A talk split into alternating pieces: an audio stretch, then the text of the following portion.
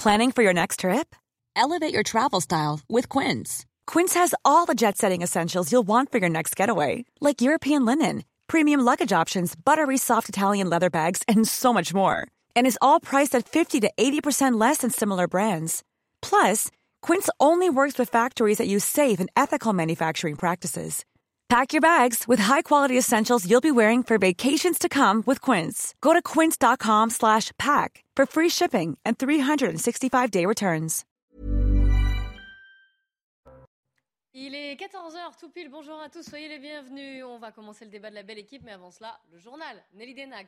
Bonjour Clélie, bonjour à tous et on commence avec les suites de la polémique du jour. Vous le savez, le patron de TGV Intercité propose désormais à l'équipe du PSG de prendre le train plutôt que l'avion euh, pour ses déplacements.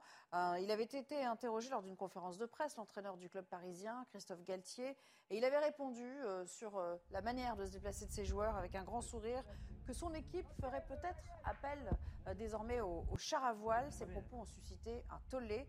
Les détails, le retour sur cette affaire avec Maxime Lavandier. Une question sérieuse qui contraste avec le rire de Mbappé. Invité à réagir au tweet du patron de TGV Intercité Alain Krakowicz, qui interpelle sur le mode de déplacement de l'équipe, le coach parisien a été l'auteur d'une plaisanterie remarquée. Pour être très honnête avec vous, ce matin, euh, on a parlé avec euh, la société qui organise nos déplacements. On est en train de voir si on ne peut pas se déplacer en char à voile.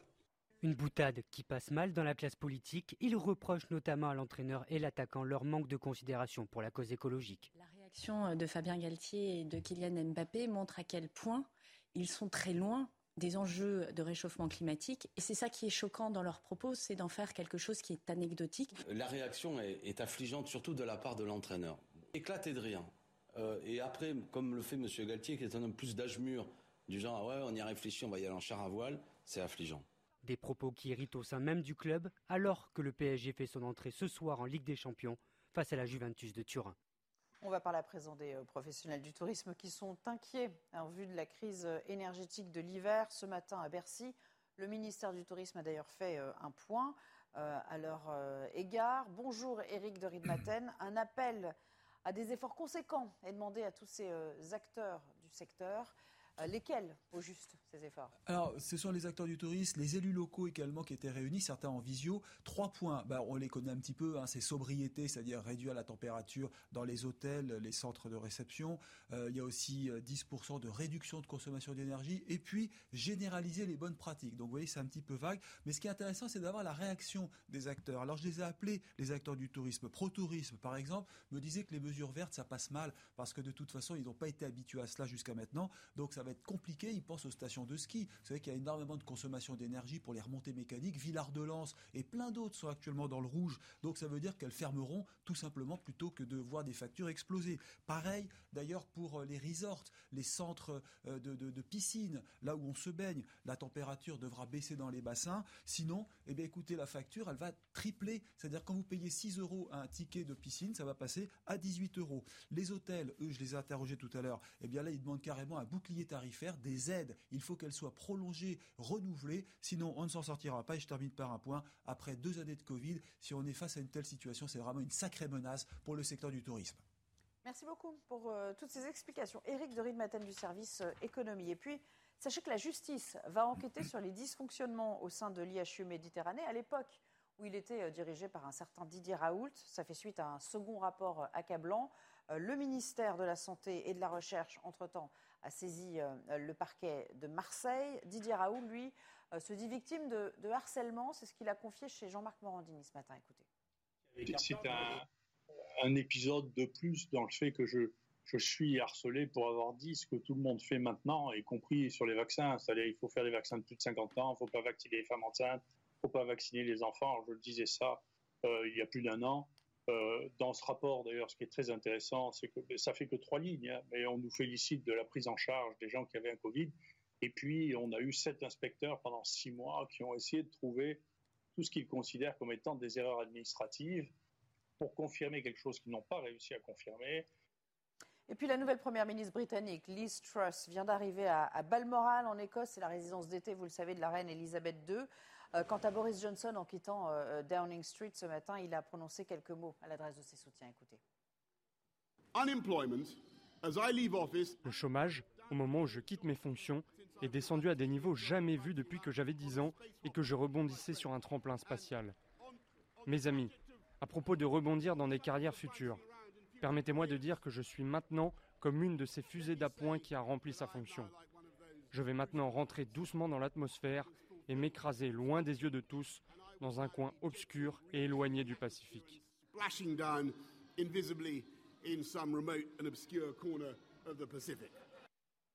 Voilà pour l'essentiel. C'est à vous pour le début du débat, Clélie. Une remarque très anglo-saxonne. euh, on le sait bien, on l'a vu. Bienvenue sur le plateau de la belle équipe avec aujourd'hui Jean-Claude Dacier. Bonjour. Bienvenue. Georges Fenech est à vos côtés. Bonjour Georges. Et bonjour à Yvan Rioufol. Alors, beaucoup d'actualités à passer en revue. On baisse le chauffage déjà et on coupe la clim. Tout le monde est invité à faire des efforts sur le plan énergétique. Enfin, le mot invité est mal choisi car la rhétorique d'Emmanuel Macron est devenue plus guerrière. On y reviendra. Un trait d'ironie qui ne passe pas en ces temps de conscience écologique. Christophe Galtier montré du doigt après sa déclaration sur les moyens de transport du PSG. Est-ce qu'on en fait trop, finalement, sur ce pas du mot, peut-être? On en débattra. Et les sites pornographiques vont-ils être bloqués en France? Une audience avait lieu ce matin. L'idée est de mieux protéger les mineurs. Mais avant cela, nos reportages, puisque euh, CNews fait le focus sur l'insécurité dans les villes de France. On commence avec Nantes.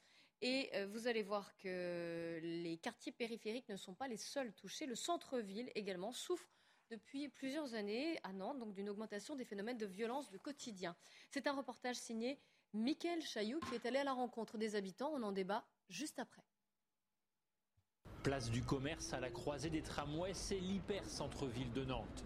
Victoire habite ici depuis trois ans, aux premières loges d'un spectacle devenu son quotidien. On voit les, les, les- la- les délinquants, euh, la, la vente de drogue, de cigarettes. Trois fois en six mois, on a essayé de me voler mon portable, dont deux fois deux jours de suite. Devant chez vous quasiment Ah, de- Devant chez moi, exactement. Avec ses voisins, Victoire a multiplié les vidéos et photos devant l'entrée de son immeuble pour alerter. Aujourd'hui, elle a pris une décision plus radicale. Je déménage. J'ai fait un burn-out cet hiver parce que c'était trop. Benoît et Jonathan travaillent dans des bars du centre-ville. Le premier s'est fait voler sa trottinette par deux fois en un mois. Le second a eu le tibia transpercé en sortant du travail. Moi, ils m'ont euh, agressé à 5 avec une matraque télescopique, même pas fouillé. Ça a été juste de l'agression gratuite, très violente. Au sein de l'association Sécurité Nocturne Nantes, il dénonce une banalisation de la violence et ses effets pervers. Les gens en ont tellement marre, donc euh, aller déposer plainte, pourquoi? Puisque de toute façon on ne retrouvera jamais mon téléphone. Il faut absolument déposer plainte et on le dit aux gens, hein, c'est important de déposer plainte. Malgré 150 caméras publiques et une augmentation des effectifs de police nationale comme municipale, le phénomène que certains associent à l'arrivée de jeunes migrants depuis 5 ans semble difficile à juguler. Yvan Rioufol, ces phénomènes d'insécurité, encore une fois, là c'est un focus sur la ville de Nantes, mais on aura l'occasion dans les jours qui, qui suivent de, de faire le point sur d'autres villes en France. C'est un phénomène d'insécurité qui, selon les habitants d'ailleurs, se- serait croissant. Écoutez, euh, Nantes est peut-être un cas d'école. Il se trouve que je connais assez bien cette ville, pour d'abord pour y être né. Et j'y ai été journaliste pendant huit ans après ce séance. J'ai fait la locale de Nantes. Et j'ai Je peux vous demander quelle, à quelle époque c'était? De 76 à 84. Non, mais on va faire un comparatif justement de De ces époques. 76 à 84, j'ai fait notamment les, les faits divers. Et les faits divers, à l'époque, je puis vous le garantir, se résumaient à des chutes de vélos, à des, des vols de mobilettes et à des rixes de- de- d'ivrogne. Grosso modo, c'était cela.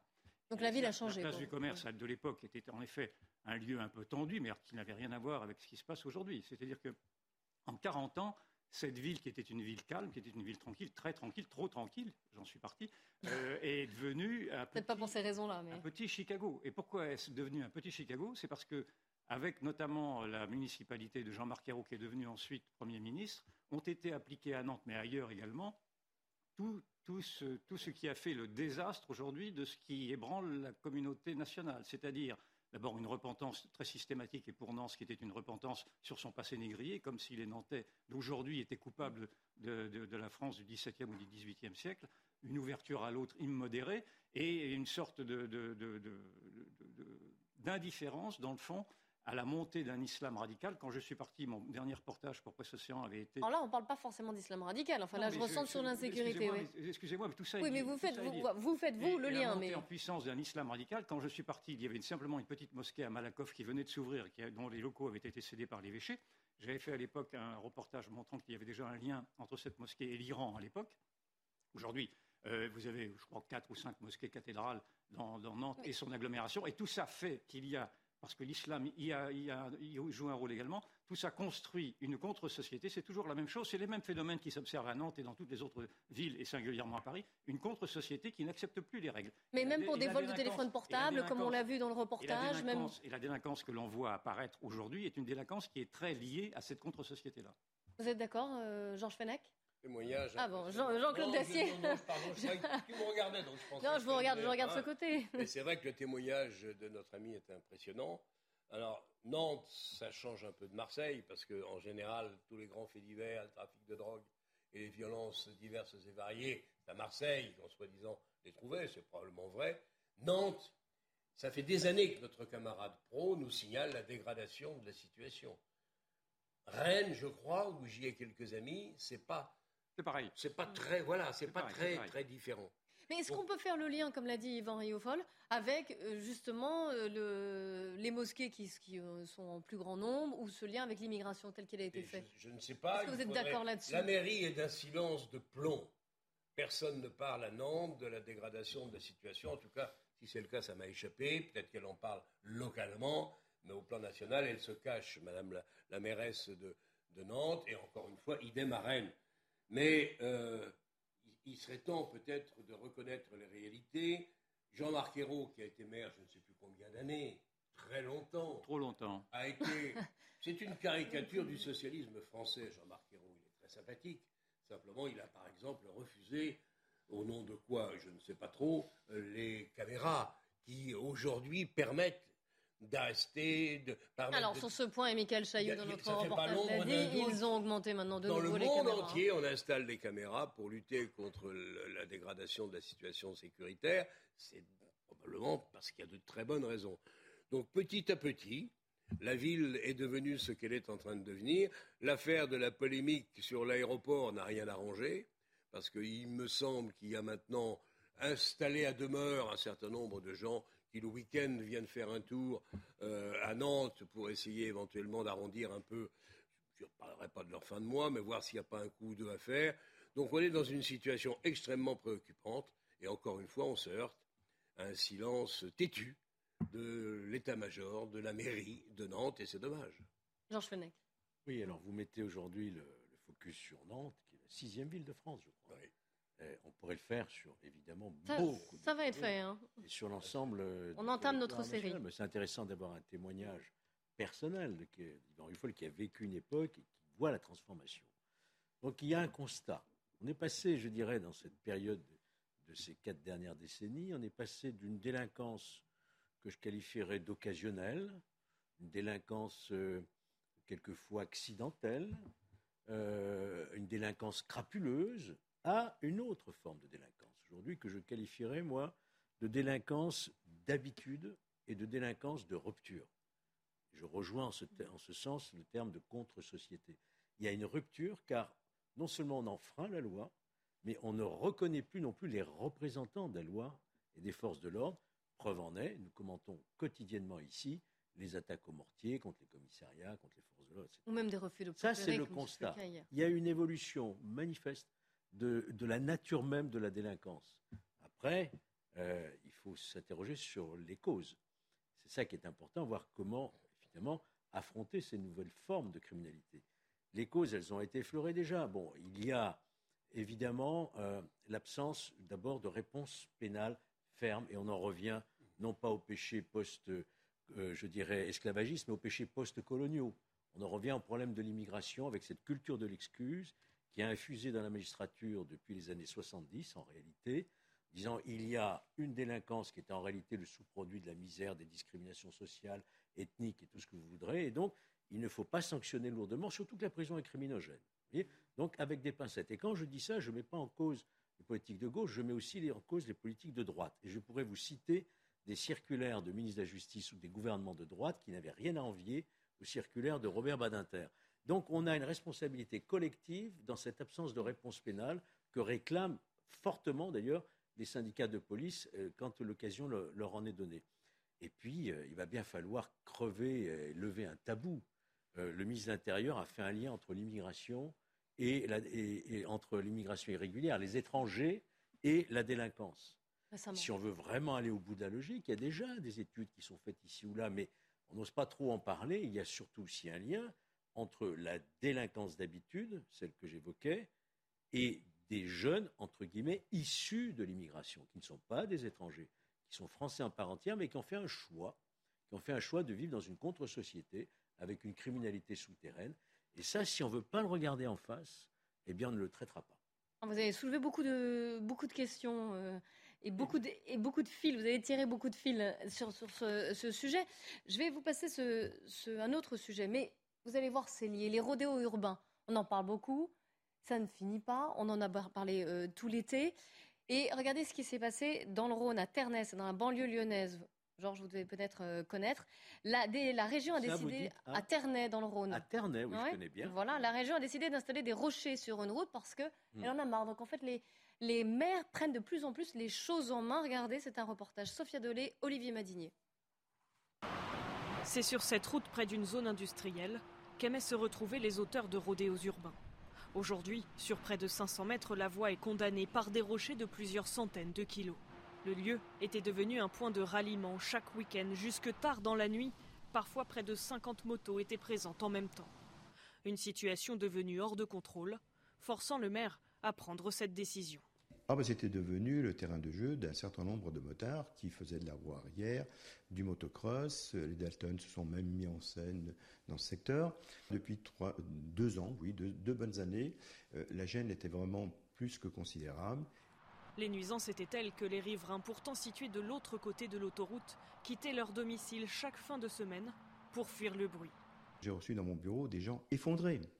Je dis bien effondrés, qui depuis deux, trois ans n'en pouvaient plus. Il était impossible d'aller sur la terrasse, euh, le bruit était tellement fort qu'il traversait les vitrages.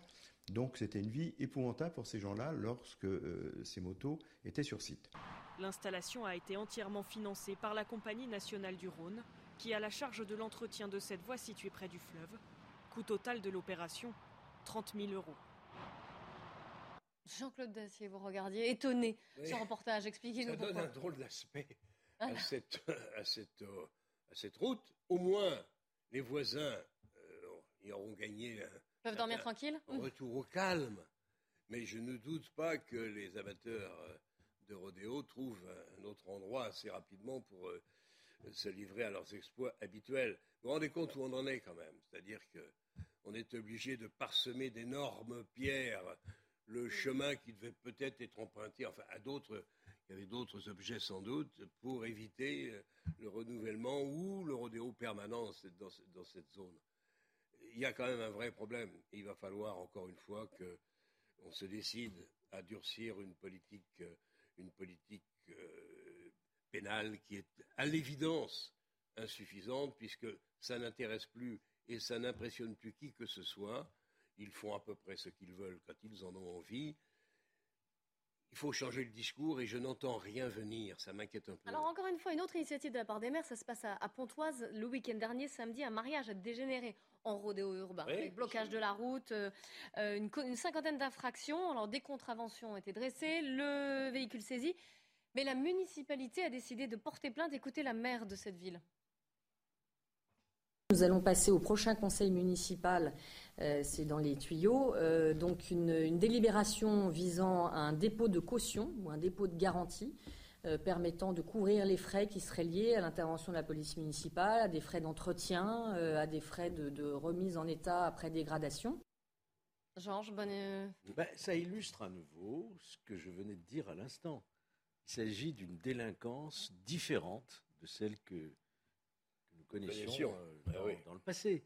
Parce que vous voyez bien que le fait de faire des rodéos comme ça, ça rapporte rien en réalité. C'est pas une délinquance crapuleuse, une délinquance pour euh, pour déranger. C'est une délinquance uniquement de défi à l'autorité. Voilà, ça n'a pas d'autre but. C'est-à-dire marquer un territoire où nous faisons ce que nous voulons, que ça plaise ou que ça ne plaise pas. Euh, c'est ça la différence que je vois. Et, c'est vrai à Pontoise, c'est vrai à Ternay, une localité que je connais bien. Euh, et je peux vous dire que Ternay, c'est une très belle localité, très très calme. Euh, ça fait partie de ces circuits euh, clunisiens avec des, des églises, etc. C'est un endroit vraiment très préservé.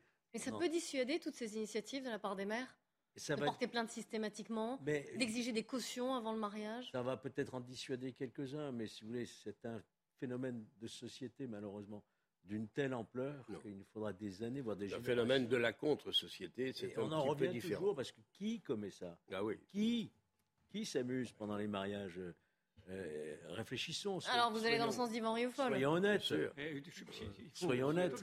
d'ouvrir les yeux maintenant sur des réalités que nous n'avons pas voulu voir depuis 30 ah ans ou 40 ans. Moi, ça fait 30 ans et 40 ans que je dis qu'il faut ouvrir les yeux sur ces réalités-là. Pendant très longtemps, nous avons été insultés, les peu que nous étions, à dire en effet qu'il y avait un problème d'immigration et d'insécurité et que le lien devait être fait. En effet, j'ai entendu Darmanin, mais en août dernier, simplement dire qu'il y avait un, problème de, de délinquance étrangère et vous l'avez dit vous-même, à travers la délinquance étrangère, c'est également une délinquance des Français issus de l'immigration. Donc il faut le dire. Il faut arrêter de dire qu'il ne faut pas stigmatiser ni essentialiser. On n'essentialise rien. Et là, c'est une solution totalement absurde que de voir qu'en effet, un territoire qui est conquis va être conquis par la République en y mettant des pierres, c'est-à-dire en le rendant inutilisable, des cailloux, en le rendant inutilisable. Donc ce que cela montre, c'est qu'en effet, il y a une incapacité de la loi à répondre à ces nouvelles délinquances-là qui se fichent de la loi. Et même de la police. Je vais vous faire écouter un témoignage parce qu'il y en a certains qui ont été des policiers. Ça, ça s'est passé à euh, Valence, dans la Drôme, où dimanche soir, des policiers ont été caillassés parce qu'ils ont, et, qu'ils ont essayé d'intervenir.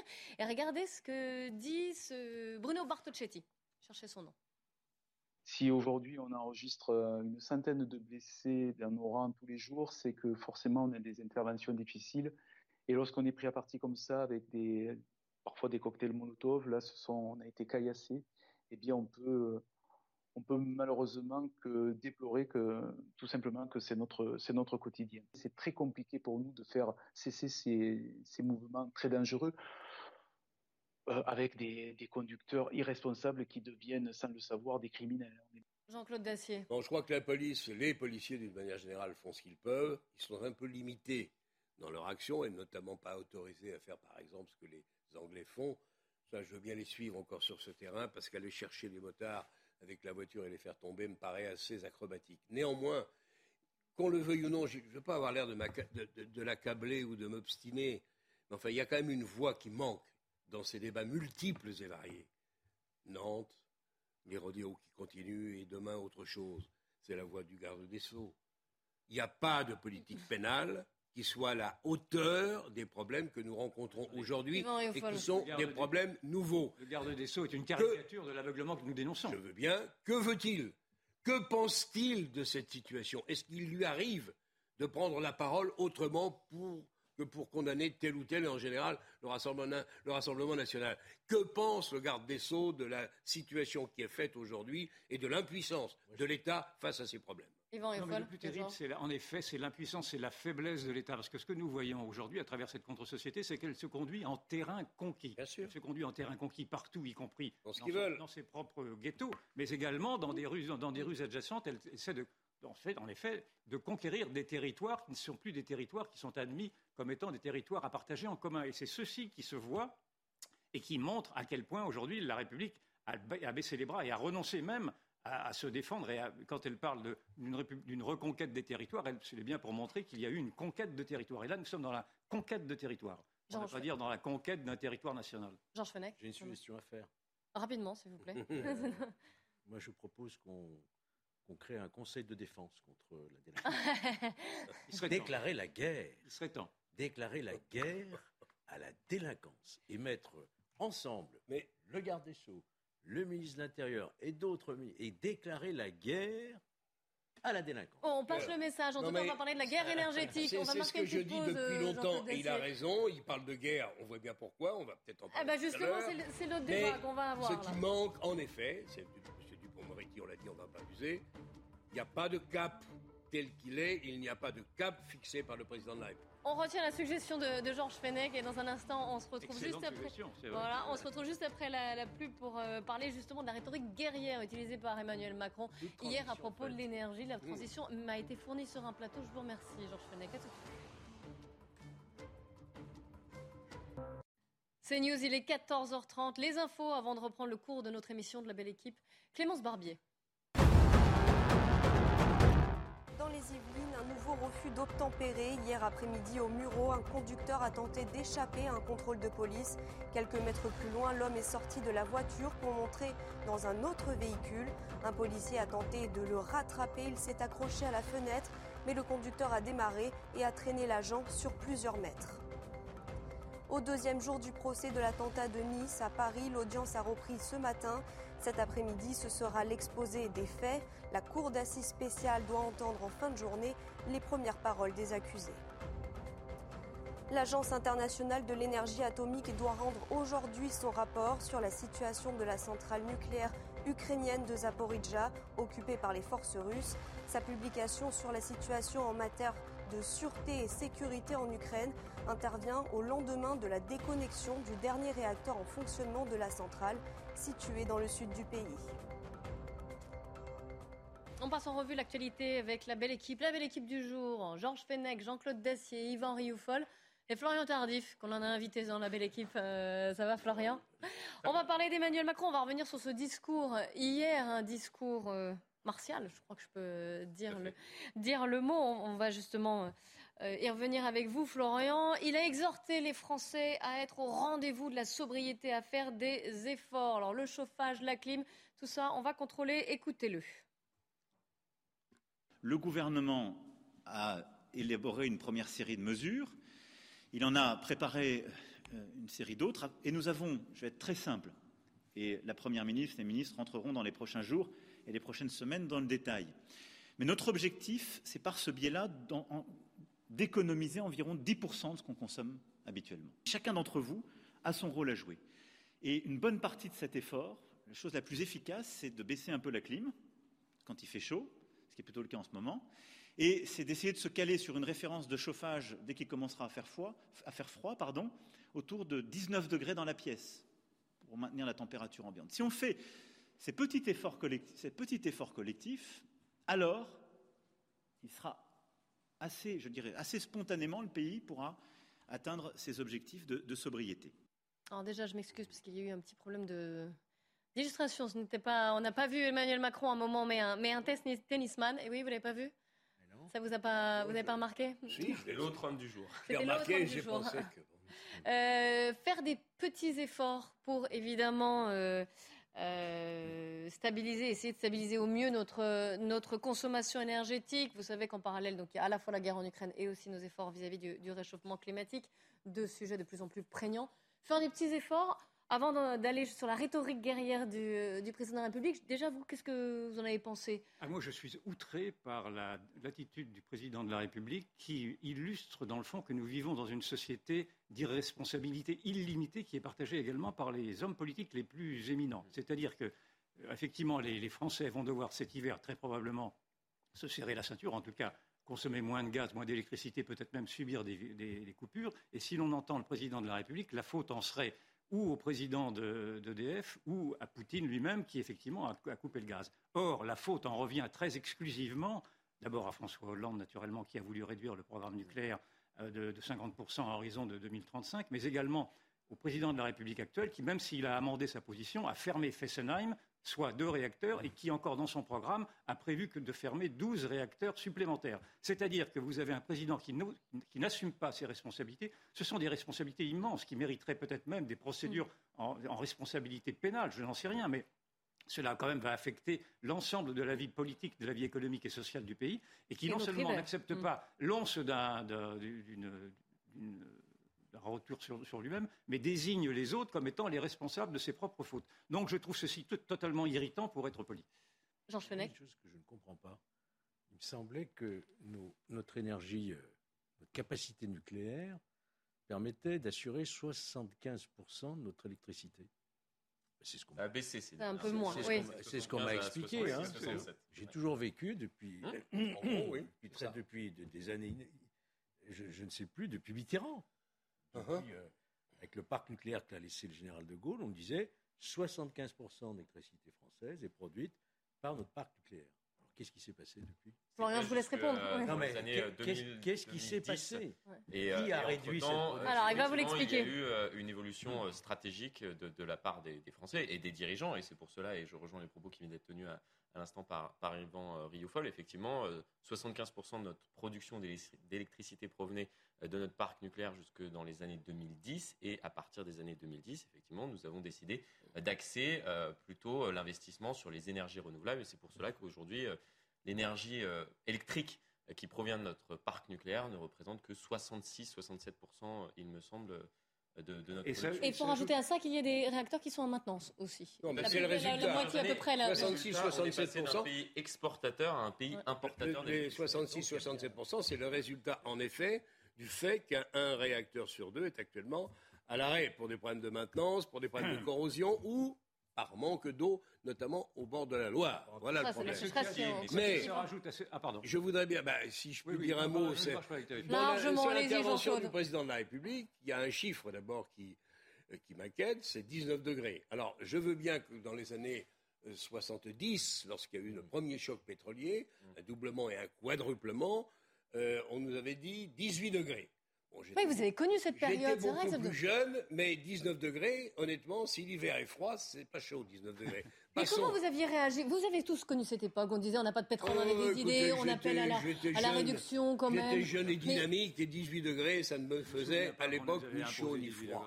Au jour d'aujourd'hui, et puis on était dans une situation qu'on n'avait jamais connue, avec une explosion des prix du pétrole, que Giscard avait fait payer aux entreprises. C'était, à mon avis, une lourde faute qu'il avait commise à l'époque. Passons. Au jour d'aujourd'hui, je partage, au-delà des 19 degrés, je partage presque la colère qu'a énoncée notre camarade Rioufol il y a un instant sur le fait qu'on est chargé, que le président ait chargé son directeur général d'EDF de la manière dont il l'a fait hier. Je dis bien son directeur général. L'État possède plus de 80% du capital. si je résume, il lui a reproché de ne pas avoir assuré la maintenance. Oui, bien, bien évidemment. Mais je rappelle tout de même que ça devient presque une habitude chez le président de la République, qui avait chargé aussi le, et viré le général De Villiers il y a quelques années, lorsque De Villiers avait dénoncé dans la presse les faiblesses de l'outil de défense français. Honnêtement, de la part du président de la République, charger ses collaborateurs quand on possède 80% de la société visée, ça me paraît largement euh, excessif et totalement erroné. Le président, il faut le redire, non seulement a fait un effet Fessenheim, mais même s'il avait repoussé de 10 ans la fermeture de 12 à 15 centrales nucléaires, elles étaient, au début de son quinquennat, elles étaient toujours maintenues. Il est donc parfaitement normal que le DG, M. Lévy à l'époque, ait commencé à désescalader sur les effectifs et les spécialités. on n'a pas le droit de. Ça prouve une chose, c'est que d'abord les, amoureux de l'État qui fait tout euh, se gourrent une fois encore. Il n'y a rien de pire qu'un État gestionnaire, car il prend toujours les mauvaises décisions. Les décisions politiques ne sont jamais bonnes ou rarement bonnes pour les entreprises. Donc, l'État gestionnaire. Ah oui, il y a beaucoup de choses. Président de la République, assez intéressant. Juste, attendez, juste une petite précision. L'État gestionnaire, donc vous, vous remettez en cause l'État-providence, l'État gestionnaire Ah, je préfère le privé, oui, sans aucun doute. Donc euh, là, on ne devrait pas euh, nationaliser. non, mais je rêve pas. Euh, je, je, veux dire, aux États-Unis, en Angleterre, ça se passe autrement. Mais là, on est confronté à un problème précis. L'État gère et, à, et, on va nationaliser EDF. Tout ce que je dis là n'a plus d'importance. Sauf qu'on ne fait pas, on ne fait pas porter le chapeau aux collaborateurs qui ont fait le boulot. Je, je, reviens sur cette notion d'irresponsabilité des hommes et des femmes politiques. Elle est telle aujourd'hui que j'ai entendu Mme Elisabeth Borne, Premier ministre, qui était euh, déléguée aux énergies renouvelables en 2019, quand elle a elle-même fermé a argumenté sur la fermeture de Fessenheim, mais j'ai entendu Mme Bond très récemment, il y a une semaine, dire qu'elle cautionnait une écologie radicale. C'est-à-dire que vous avez aujourd'hui au pouvoir des, personnes qui sont incapables de voir qu'elles ont, pris des mesures, désastreuses au nom de cette idéologie radicale et qui vont continuer à le faire au nom de la même idéologie radicale. Je vous, rappelle tout de même que Mme Merkel, au nom de l'idéologie radicale, a fermé une grande partie de son parc nucléaire et que c'est notamment à cause de ceci qu'une partie de notre surplus d'électricité va être fournie à l'Allemagne afin de pallier ses déficiences par le président de la République qui veut ainsi consolider le lien franco-allemand. Je ne sais pas si vous. Oui, on a appelé à la solidarité européenne. L'aberration dans laquelle nous sommes aujourd'hui, tout ça pour des questions, pour des d'idéologie.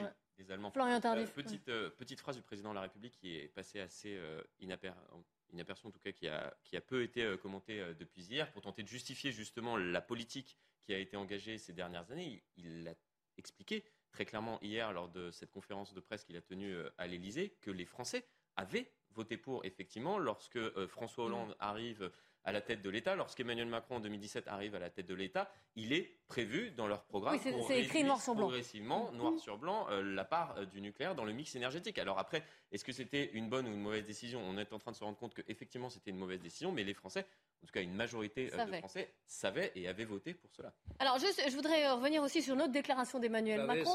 Et c'est sans en avoir vraiment. Euh, euh, s'il C'est un argument oui, s'entend. autre phrase qui là n'est pas passée inaperçue, mais nous sommes en guerre. Écoutez Emmanuel Macron. Face au défi qui est le nôtre aujourd'hui, on doit aller beaucoup plus vite dans euh, la production de ces énergies renouvelables. Et donc simplifier les choses drastiquement. Nous sommes en guerre, c'est un état de fait. Nous devons, l'énergie fait partie des instruments de guerre utilisés par la Russie. Et donc nous devons absolument nous mettre en situation de produire plus vite des sources alternatives d'électricité.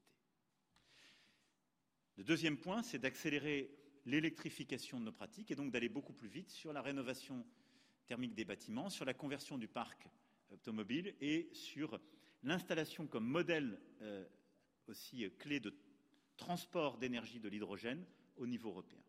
Nous sommes en guerre, Florian Tardif. Alors, ça rappelle d'autres nous sommes en guerre d'ailleurs récemment. Ça, ça, rappelle euh, l'allocution du président de la République au tout début de la crise du Covid-19 pour justifier ensuite les mesures de, confinement qui ont été imposées à l'ensemble de, la population. Mais ce qui est intéressant d'analyser, c'est l'évolution syntaxique mm. depuis le début de cette guerre en Ukraine. Euh, depuis le début justement de, cette guerre en Ukraine, euh, le président de la République s'est toujours refusé à expliquer euh, que, à l'ensemble de la population que nous étions en guerre. 2 mars 2022, nous ne sommes pas en guerre. 11 mars, nous ne sommes pas en guerre. 9 mai, nous ne sommes pas en guerre. Et là, aujourd'hui, 5 septembre, nous sommes en guerre, en guerre de fait énergétique, hein, énergétique, pas contre la Russie. le conflit, voilà, à chaque fois on explique que nous ne sommes pas en guerre contre la Russie, mais on impose des sanctions, etc.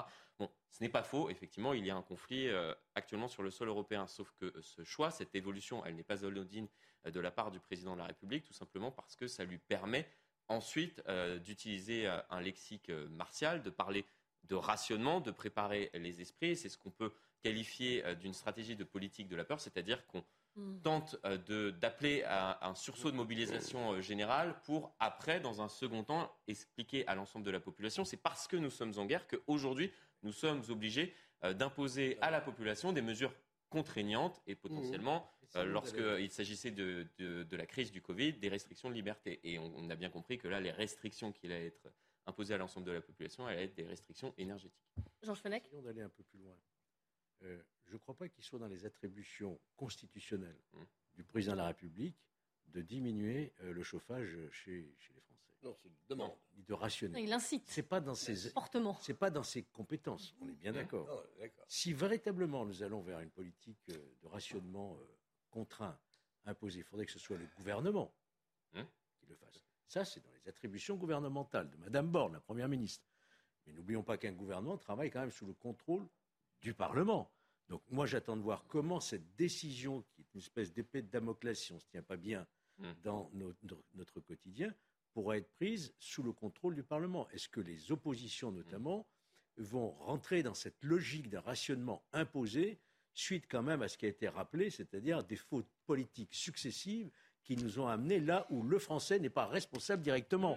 Donc moi j'attends que la démocratie fonctionne. Parce que si on dit qu'on est en état de guerre, est-ce que ça veut dire qu'il va y avoir un état d'urgence?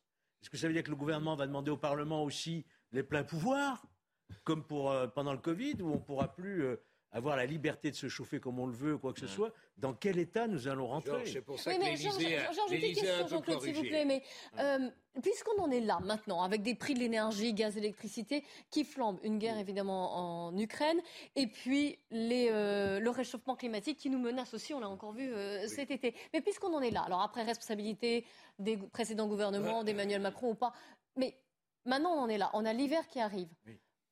Qu'est-ce qu'on pourrait faire là s'il y a lui il parle de Emmanuel Macron parle de rationnement de l'accord européen gaz électricité déjà. On découple d'accord. Retrouver notre autonomie sur le prix du, de l'énergie. Mais le problème c'est qu'on est, déjà et d'une. d'ores et déjà dépendants. Là, lorsque Emmanuel ah. Macron s'est exprimé hier, on avait besoin de l'Allemagne pour avoir assez d'électricité dans le nord du pays. Donc on est dépendant. Il y a quelque chose qui a été, qui a été annoncé. Notre autonomie énergétique. Il y a quelque chose qui a été annoncé hier par l'Allemagne et qui n'a choqué personne sauf moi. Il y a trois centrales nucléaires qui fonctionnent encore en Allemagne. Il a été officiellement annoncé hier qu'on en garderait deux en activité. La troisième, on la ferme. Quand même, pour faire plaisir, j'imagine, aux écolos allemands, ils sont moindres que les écolos français, mais enfin, eux aussi représentent une politique qui a un poids dans le gouvernement euh, allemand. Donc on ne ferme que deux centrales nucléaires. C'est une folie, c'est une sottise totale. C'est-à-dire que les Allemands persistent dans leur volonté, après tout légitime, d'abandonner le nucléaire, mais alors il ne faut pas venir nous chercher pour nous demander de leur fournir euh, le chauffage dont ils auront besoin. Euh, c'est quand même une situation. Je rappelle, on a beau être en guerre, encore une fois, l'Élysée a corrigé parce qu'ils se sont rendus compte que la formule déjà usitée allait un peu loin pour décrire la situation qu'on connaît aujourd'hui. Euh, mais je rappelle tout de même, j'ai vu les chiffres, je crois, dans les échos de ce matin, la Russie, euh, qui elle aussi est en guerre en vrai contre l'Ukraine, on en pense ce que l'on en veut. Elle a engrangé depuis six mois 145 milliards d'euros, je crois, ou de dollars, je ne sais plus très bien. C'est gigantesque. Ils n'ont jamais été aussi riches. On a bonne mine. Yvan Riofol nous sommes en guerre, c'est très exactement l'expression qui avait été employée en mars 2020 par le président de la République, six fois de suite, pour nous expliquer qu'il y avait une guerre qui était menée contre le Covid. C'était parfaitement ridicule. On ne fait pas une guerre à un virus, mais c'était bien effectivement cette mentalité de, de pays assiégé et de chef de guerre qu'il voulait, voulait, faire valoir. Aujourd'hui, il reprend exactement la même expression, alors même que la guerre n'a pas été déclarée, puisqu'il nous a dit effectivement que nous n'étions pas en guerre. Et donc, il essaie de faire instituer, instituer en France un état de guerre permanent afin de tétaniser la population et afin de feindre une sorte d'unité nationale autour de sa propre personne qui lui permettrait de pallier ses propres déficiences. Et là encore, j'y vois une irresponsabilité, parce que si nous sommes en guerre, excusez-moi, c'est au Parlement d'en débattre. Or, personne n'en a débattu, personne d'ailleurs ne veut de cette guerre. Je parle de la guerre en Irak, personne n'a cru d'ailleurs à cette guerre du Covid. Et donc, je trouve que le procédé de dramatisation, d'infantilisation commence à bien faire, et moi je dis, ça suffit. Je vous, vous allez garder la parole, euh, Yvan Rioufol, parce qu'il est l'heure de, de, votre coup de gueule, en fait. Aujourd'hui, vous avez choisi ah. de. Eh oui. Comme si on ne venait pas d'en pousser quelques-uns. Ah, bon, c'est vrai, d'ailleurs, mais un autre. Non, mais c'est un sujet beaucoup plus spécifique, euh, que vous avez jugé important de, de, mettre en lumière. Il y a deux militantes euh, lesbiennes qui ont été récemment condamnées à mort par un tribunal de la ville d'Ourmia. Ourmia, c'est en Iran. Pourquoi? Parce qu'elles elles auraient milité pour, la cause LGBT et elles ont euh, affiché leur militantisme, notamment sur les réseaux sociaux, condamnées à mort. J'ai peu d'attrait pour la cause LGBT, vous peut-être euh, pouvez-vous le comprendre. En tout cas, je, n'aime pas beaucoup quand la cause LGBT tente à, influer, à s'installer dans les, processus d'éducation au cœur de l'éducation nationale française. Mais là, ce n'est tout c'est tout à fait différent. D'abord, nous sommes devant un cas qui, illustre le courage exemplaire. J'ai une admiration folle pour ces femmes iraniennes, mais on pourrait également parler des femmes afghanes qui euh, descendent dans la rue pour enlever leur voile au risque de la prison, ou pour ces, militantes euh, homosexuelles qui, en effet, ont bravé les autorités des ayatollahs pour essayer d'exprimer la, revendication de leurs droits LGBT. Elles ont bien le droit, en effet, de ceci. Et donc, euh, on s'est aperçu que, et c'est la première remarque que l'on doit faire, c'est que la loi islamique promeut la peine de mort dans les cas les plus, dans les, dans les régimes qui l'appliquent à la lettre, la peine de mort pour les homosexuels ou pour, euh, ou pour ceux qui se réclament de la LGBT. Et donc, de dire que la charia promeut la peine, la peine de mort, cela mérite également de rappeler qu'au cœur même de la contre-société française dont nous parlions tout à l'heure, vous avez des sondages qui ont rappelé, qui ont montré très récemment que une grande majorité des jeunes musulmans, 57% selon un sondage, 74% pour un autre sondage, se reconnaissent davantage dans la charia que dans les lois de la République. Cela veut dire qu'être homosexuel aujourd'hui en banlieue est un calvaire. Ça, c'est la première, euh, première, remarque. La deuxième remarque, elle crève les yeux, naturellement, car je n'ai pas entendu, euh, à moins d'avoir mal lu, je n'ai pas entendu les féministes militantes les plus, militantes, Madame Clémentine Autain, Madame De Haas, euh, Madame Sandrine Rousseau, la, Ligue des droits de l'homme, je ne les ai pas entendues protester contre le sort qui va être réservé à ces femmes condamnées à condamnées à mort en Iran cela veut dire condamné à la lapidation ou, euh, ou au fouet jusqu'à la mort.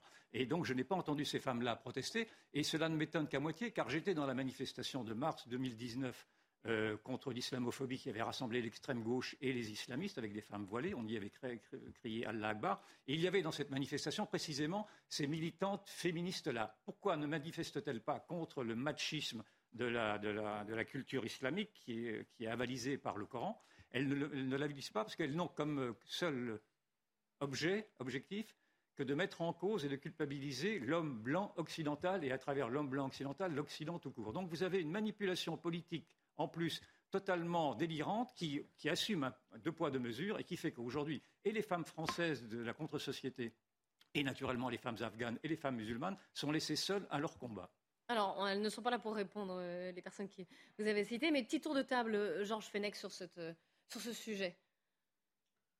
D'abord, ça nous rappelle que la peine de mort existe toujours dans le monde, qu'il y a plus de une cinquantaine de pays qui l'appliquent, dont principalement la Chine, par pendaison, l'Arabie saoudite, par décapitation, les États-Unis aussi, hein, par la chaise électrique notamment, et euh, l'Irak euh, et l'Iran, évidemment. Ça nous rappelle cela, que c'est un combat que la France doit mener aussi euh, sur le plan universel. Ça, c'est, je, voulais, le dire. Maintenant, pour ce qui concerne ce silence assourdissant, je rejoins totalement ce que Yvan vient de dire. Je pense que dans une, dans une horreur pareille, une exécution quasiment imminente de ces deux jeunes femmes d'une trentaine d'années. 31 ans et 24 ans. Qui ne font qu'afficher leur orientation sexuelle. Mais apparemment, c'est le crime le plus grave aux yeux de la loi islamique, hein, donc puni de la peine de mort. La corruption sur terre, il a l'argument. C'est ça, c'est la corruption sur terre. Euh, je pense que nous devrions tous nous mobiliser, et toute la communauté internationale. Il faut véritablement qu'on empêche euh, ce, ce, crime abject euh, qui, nous est promis dans les, dans les prochains jours. Hein. Il faut réagir très très vite. Ah, c'est le vœu qu'il faut absolument que nous formulions et que nous essayions de faire aboutir. Euh, je ne dirais pas que cette affaire peut éventuellement se régler de la meilleure manière qui soit, parce que même si on réussit à leur sauver la vie, j'ai peur que ces deux jeunes femmes connaissent bien des malheurs dans les années qui viennent. Néanmoins, l'Occident est en train de négocier avec l'Iran manière très serrée, très compliquée, pour d'abord essayer de freiner le développement de l'arme nucléaire en Iran, et deuxièmement et surtout, je dirais, enfin, essayer de ramener l'Iran sur le marché du pétrole, de manière à accroître la consommation de pétrole disponible dans le monde et faire baisser les prix. Si euh, tout ça se vérifie dans les semaines et mois qui viennent, j'espère que l'Occident saura dire mais on ne peut pas passer un accord avec vous iranien, dirigeant iranien, si vous vous permettez d'exécuter ces deux jeunes femmes qui, à nos yeux, nous, occidentaux, n'ont connu euh, aucune erreur, car c'est vrai que euh, la peine de mort existe dans de nombreux pays encore, mais pas pour un motif comme celui-là, aux États-Unis notamment, heureusement. Donc on a peut-être matière à essayer de leur sauver la vie. C'est à tout prix l'objectif qu'il faut qu'on se donne. On l'espère. On reste ensemble aussi. On se retrouve après le journal de 15h de Nelly Denac pour un autre sujet d'actualité. Est-ce que les sites pornographiques vont être bloqués en France Certains sites, bien sûr. Euh, c'est aussi pour protéger l'accès des sites, de ces sites aux mineurs. On en parle, on en débat dans quelques minutes. Restez bien avec nous.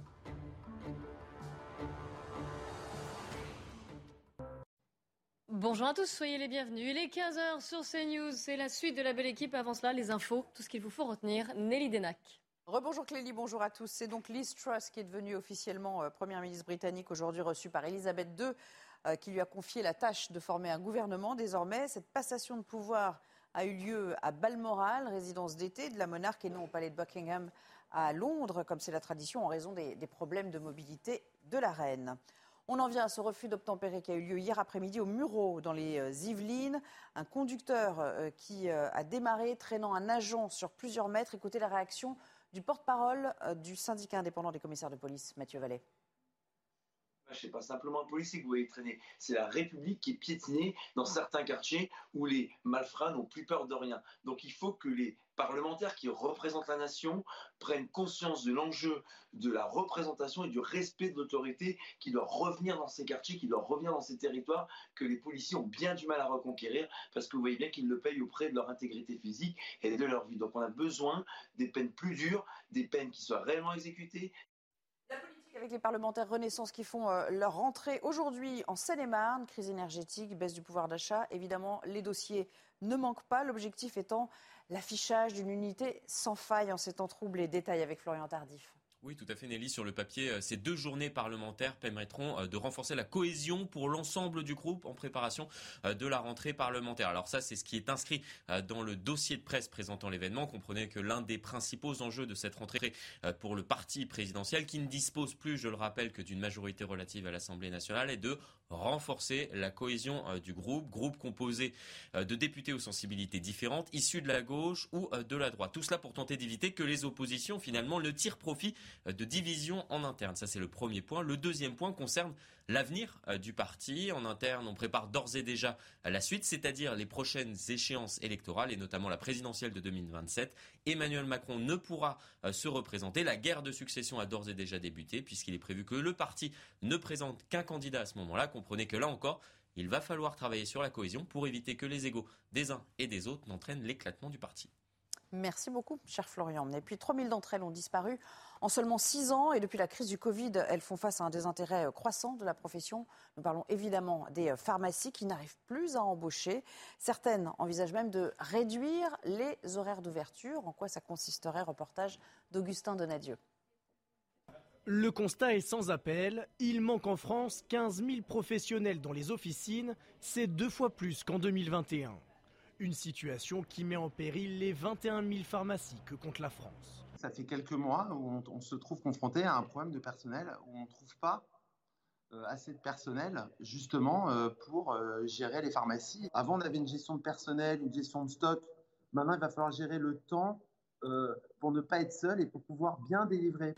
La cause de ce manque de personnel, des salaires souvent peu attractifs, des conditions de travail jugées contraignantes par les jeunes diplômés alors face à cette situation, les pharmaciens n'excluent pas de réduire leurs horaires d'ouverture pour assurer une bonne prise en charge de leurs clients. Ils vont être obligés de réduire les horaires. Par exemple, fermer pendant les heures de midi pour gagner du temps, pour être plus disponible le soir. Ça, ça fera partie des équations que devrait avoir le pharmacien titulaire pour faire en sorte de maintenir l'ouverture pour que le patient, au final, euh, ne sente pas trop la répercussion. D'autres pistes ont été proposées au gouvernement, parmi lesquelles la reconnaissance du statut de professionnel de santé pour les préparateurs en pharmacie ou encore l'augmentation du numerus clausus. C'est la fin de ce journal. Je vous laisse en compagnie de Clélie pour la suite du débat. Merci beaucoup Nelly. La belle équipe qui reprend avec Jean-Claude Dacier, Georges Fenech et Yvan Rioufol. Dans un instant, on parlera de, des sites pornographiques. Il y a une, une procédure qui est engagée L'ARCOM, le régulateur des médias et d'Internet, souhaiterait interdire certains sites parce qu'ils n'empêchent pas suffisamment leur accès aux mineurs. Mais avant cela, quand même, la polémique du jour. Jean-Claude Dacier, je voulais quand même avoir votre avis sur euh, cette sortie médiatique de, de l'entraîneur du PSG, Christophe Gatti. Regardez, oh, je vais vous rappeler ce qu'il a dit. Déjà, la réaction de Kylian ah, Mbappé. tout le monde le sait. Eh, bah oui, mais je le rappelle quand même. Kylian Mbappé, la réaction, le rire, et puis euh, ce qu'il y a de l'ironie, l'humour plus ou moins bien pris. Hein. Euh, on va en débattre de Christophe Galtier à propos des trajets du PSG.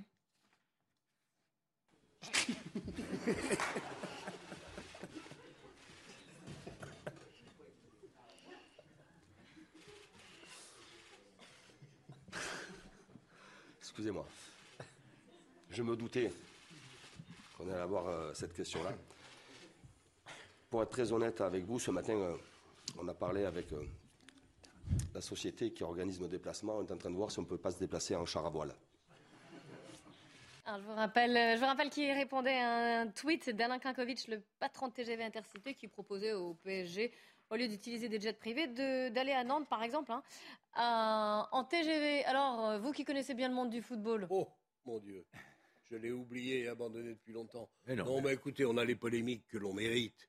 J'espère que ça ne va pas les contrarier au point de faire un médiocre match ce soir. Idem pour Marseille. Je ne veux pas ne pas parler de Marseille si je parle du PSG. mais Marseille, c'est demain. Bon, on a les polémiques que l'on mérite. Euh, celle-ci, à mon avis, démontre une chose. C'est que la bataille, euh, la bataille est perdue, les écologistes l'ont gagnée. C'est eux qui font la loi et qui disent le bien et ce qui est ou moins bien, voire très mal. Moi, je veux bien que pour aller à Nantes, les footballeurs du PSG prennent un train. Je ne sais pas très bien quand et à quelle heure ils rentreraient, puisque, a priori, les trains, à partir de 11h30, minuit, il n'y en a plus au départ de Nantes. Il faudrait les faire coucher dans un hôtel, il faudrait qu'ils partent le lendemain. Tout ça ne me paraît ni très sérieux, ni très professionnel. Ils ne devraient pas montrer l'exemple en termes d'écologie. Non, non, c'est pas à eux de montrer l'exemple. Ils ont, s'ils peuvent le faire sans que ça perturbe l'organisation, ils le feront. D'ailleurs, je crois qu'ils font déjà des voyages en autocar quand ils vont à Lille. Ils pourraient risquer le coup d'aller à Nantes. C'est bon. Ben oui, bon, mais je pense qu'ils. Non, mais ça démontre que, encore une fois, la doxa écologiste l'a emporté. Vous ne pouvez plus rien dire. Si, euh, si, ça fait quand même maintenant quasiment plus de 24 heures qu'on est sur cette polémique ridicule. Bon, il va finir par s'excuser, notre ami Galtier. J'espère que non. Yvan. Ridicule alors cette polémique Dans une certaine logique, euh, nous, nous subissons l'écologie punitive et dans l'écologie punitive, on n'a pas le droit de rire. Bien sûr. Euh, si on rit, on, est, on se fait taper sur les doigts et on se fait, on se fait remonter les bretelles. Moi, je trouve plutôt rafraîchissant ce fou rire. D'ailleurs, nous avons ri. C'est la troisième fois que je, parce que je revois la scène de la. la ah oui, elle passe en boucle quand même depuis longtemps, depuis 24 heures, comme dirait. Le, le fou rire d'Mbappé, je trouve ça très sympathique. Et je trouve qu'ils ont raison de prendre des distances avec ce terrorisme intellectuel qui est imposé aujourd'hui par les, ce tout écologiste qui voudrait nous faire croire qu'il y a d'abord une urgence sanitaire qui interdirait tous les débats, qui nous forcerait à avaliser ce que l'on nous enfonce dans le crâne en disant que c'est l'homme et l'homme seul qui est responsable du réchauffement climatique. Je, c'est quand même un peu vrai. Hein. non, pas du tout. Personne, scientifiquement, personne n'est capable de l'affirmer. On va pas rentrer dans ce débat, mais. Eh bien, rentrons dans le débat. Je persiste. Ah non, non, on n'a pas le temps, malheureusement. Nous avons un grand historien qui vit encore en France, qui s'appelle Emmanuel Leroy-Ladurie, qui a écrit l'histoire du climat en France. Bien sûr. De façon de, de, de, phases successives de glaciation et de canicule. donc, on pourrait au moins entendre ça. L'histoire ne commence pas. Oui, on sait l'accélération. Et, et l'intensité. Pardon C'est l'accélération, l'intensité. On peut, on peut très bien réciter le mantra, mais en tout cas, on peut prendre également ses distances. Et moi, je prends mes distances, je ne, je ne, je ne conteste pas du tout, je n'ai pas de certitude. Et donc, j'en ai un peu marre de ce terrorisme des écologistes qui veulent absolument qu'on se prosterne. Ils se Alors, s'il vous plaît, non, parce que là, pour les nouveaux missionnaires. Je faisais un petit tour de table sur Christophe non, Galtier, pas en débat, parce que ça nous arrangeons pour parler d'un autre sujet également important et que vous le savez, le temps est compté en télé. C'est pas à vous que je vais expliquer ça, Jean-Claude. Donc, Georges Fenech, sur, Christophe Galtier, vous le défendez, vous le défendez pas? Écoutez, la, la réponse euh, ironique euh, de Christophe Galtier, ça n'est pas de la finesse véritablement euh, à ce niveau-là, hein, je dirais. Hein. Donc, euh, il nous aurait répondu, comme l'a très bien fait Jean-Claude Dacier en expliquant les difficultés de, de, de, prendre le train, etc. On aurait tous compris. Ceci dit, je n'en veux pas, moi, à Christophe Galtier, bien sûr, qui est un très très grand professionnel. Et, ce soir, la victoire du PSG fera vite oublier ce qui est une petite tempête dans un verre d'eau. Mais permettez-moi de dire ô combien je suis d'accord encore une fois avec Yvan Rioufol sur ce matraquage quasiment euh, sectaire, je ouais. dirais, sur ces questions écologiques. Euh, on, on en a marre. S'il vous plaît. On passe à le sujet. On a le droit de le dire ou on est coupé ah oui, là Non, non, non. C'est pour ça que je vous ah, laisse terminer. Mais c'est non, non, Jean-Claude aussi. Yvan, non, non. Juste, il nous reste 5 minutes. Et Sandra Bisson nous fait le plaisir d'être euh, ici pour nous expliquer ce qui s'est passé devant le tribunal judiciaire de Paris aujourd'hui. C'est un autre sujet très important. Mais ne vous inquiétez pas, ce n'est pas de la censure. On en reparlera, on aura oh, ce débat. Mais avec. Euh, non, vous n'êtes pas inquiet, je le sais. Euh, et vous savez qu'on débat de tous les sujets ici sur ah, ce plateau. Mais le temps presse. Alors, Qu'est-ce qui s'est passé? Expliquez-nous ce matin. Alors, la question qui se posait ce matin, c'était comment protéger les mineurs de l'accès au contenu pornographique sur les sites Internet? Depuis plusieurs années, il y a cette, ce filtrage qui est fait par les sites pornographiques, c'est-à-dire que quand un internaute vient se connecter à un site Internet de ce genre, il faut qu'il clique sur un bouton pour dire s'il est majeur ou mineur. Depuis juillet 2020, ça n'est pas une mesure suffisante pour préserver les mineurs. Donc, dans la loi, il est stipulé. On est bien voilà.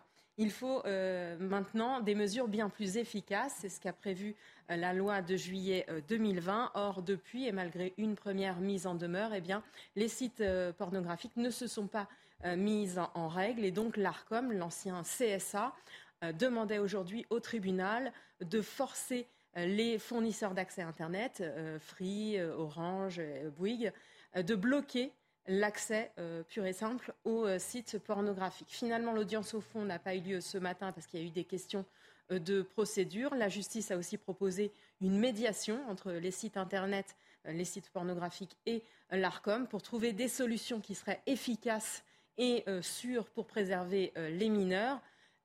on attend de savoir si cette médiation va prendre ou pas, puisque l'ARCOM dit qu'on n'en est plus au temps des discussions et que maintenant il faut une mise en demeure et que donc ce soit la justice qui mm. sévisse vis-à-vis -vis des sites Internet. Donc voilà un petit peu les parties dans la balance. Donc on ne sait pas si cette audience au civil, au fond, aura lieu d'ici quelques semaines ou si la médiation va réussir. Georges Fenech, sur ce sujet. Moi, j'attends de voir sur un plan technique ce qu'il est possible de faire. Euh, et vous savez, les, jeunes sont, ils naissent avec ça, hein, avec Internet, les, les portables. Ils ont toujours les moyens euh, pour détourner. Euh, alors, c'est la défense d'ailleurs des sites Internet qui disent de toute façon, la CNIL d'ailleurs l'a reconnu, il n'y a aucune solution 100% efficace et fiable, ça peut être contourné. Mais la CNIL a fait quelques propositions en juillet, notamment prouver avec sa carte d'identité ou sa carte bancaire qu'on est majeur ou ça un pose système sujets, de reconnaissance faciale. Mais ça pose d'autres questions, c'est-à-dire les moyens de contournement. Vous pouvez avoir accès à des centaines d'autres sites pornographiques. Là, il n'y avait que cinq sites mm. cités par l'ARCOM. Vous pouvez aussi euh, pour ceux qui euh, s'y connaissent en informatique, utiliser un VPN pour faire croire euh, au, site internet que vous êtes localisé à l'étranger et avoir accès. Et puis derrière, les sites internet aussi craignent que les majeurs fuient l'accès à ces contenus pornographiques parce que, par essence, on n'a pas très envie de s'identifier quand on consulte ces contenus. Donc ils craignent aussi qu'il y ait une désertion même des majeurs sur les sites. Jean-Claude Dacier Je crois que l'ARCOM a raison de mener ce combat, mais je pense qu'il a perdu d'avance. Je pense que la technique n'est pas capable, l'heure qu'il est, l'heure qu'il est, de répondre à la demande de l'ARCOM. il y aura toujours des images porno qui vont arriver de sites étrangers, personne ne sera capable de les limiter. Je crains, hélas, je ne sais pas quelles sont les conséquences que cela aura, mais je crains que nos enfants, nos petits-enfants, baignent déjà depuis plusieurs années dans un environnement sexuel qui est tellement différent de celui que nous avions connu, on essayait d'arracher les bouquins pour voir une femme à moitié nue. Je ne sais même plus ça s'appelait. Souvenons-nous des succès de lui ou de. Je ne sais plus comment ça s'appelait. C'était de la rigolade. Au jour d'aujourd'hui, c'est une, une toute autre chanson qui est sans doute inacceptable. Il y a des choses qui sont scandaleuses, qu'on devrait pouvoir stopper immédiatement. Mais que voulez-vous? On a inventé une machine infernale qui a bien des avantages. Internet est formidable, sauf qu'il y a des poches noires qui sont noires, profondément noires, et celui-ci, la pornographie, en est un. Et je ne sais pas trop, j'espère qu'on trouvera dans les mois ou années qui viennent, mais je ne sais pas trop comment arrêter ce phénomène. Yvan Eofol. Il y a peut-être également, oui, je suis d'accord avec tout ce qui a été dit, il faudrait une mesure technique, mais moi, elle m'échappe. Mais en attendant, peut-être faudrait-il expliquer aux enfants qui ont un libre accès à ces sites-là que la sexualité, ce n'est pas ces performances-là et que la femme n'est pas cet objet-là, ne serait-ce que ceci, qui n'est pas à s'identifier à ce qu'ils peuvent voir comme étant une sexualité euh, normale. Ce sont des sexualités anormales. Donc peut-être déjà leur faire comprendre ceci, afin qu'ils prennent des distances avec ce qu'ils peuvent voir. Parce que là, ce sont des, choses qu'ils reproduisent. Dans le fond, vous, avez des cas aujourd'hui très, très, très, très, suffocants de, pratiques, sexuelles qui sont faites avec de très jeunes adolescents qui imitent précisément ce qu'ils voient dans. On considère que la sexualité aujourd'hui, c'est ça. Un grand merci euh, d'avoir abordé toutes ces questions et toutes les questions ont été euh, abordées avec plus ou moins de, temps, je le sais, mais c'est la règle du jeu. On se retrouve demain dès 14h. Dans un instant, c'est Nelly Denac et ses invités pour 90 minutes info. Le débat se poursuit vous allez pouvoir voir nos, reportages, notamment sur l'insécurité dans la ville de Nantes aujourd'hui. CNews fait le, tour euh, des villes de France pour savoir comment ça se passe. Restez bien avec nous sur CNews.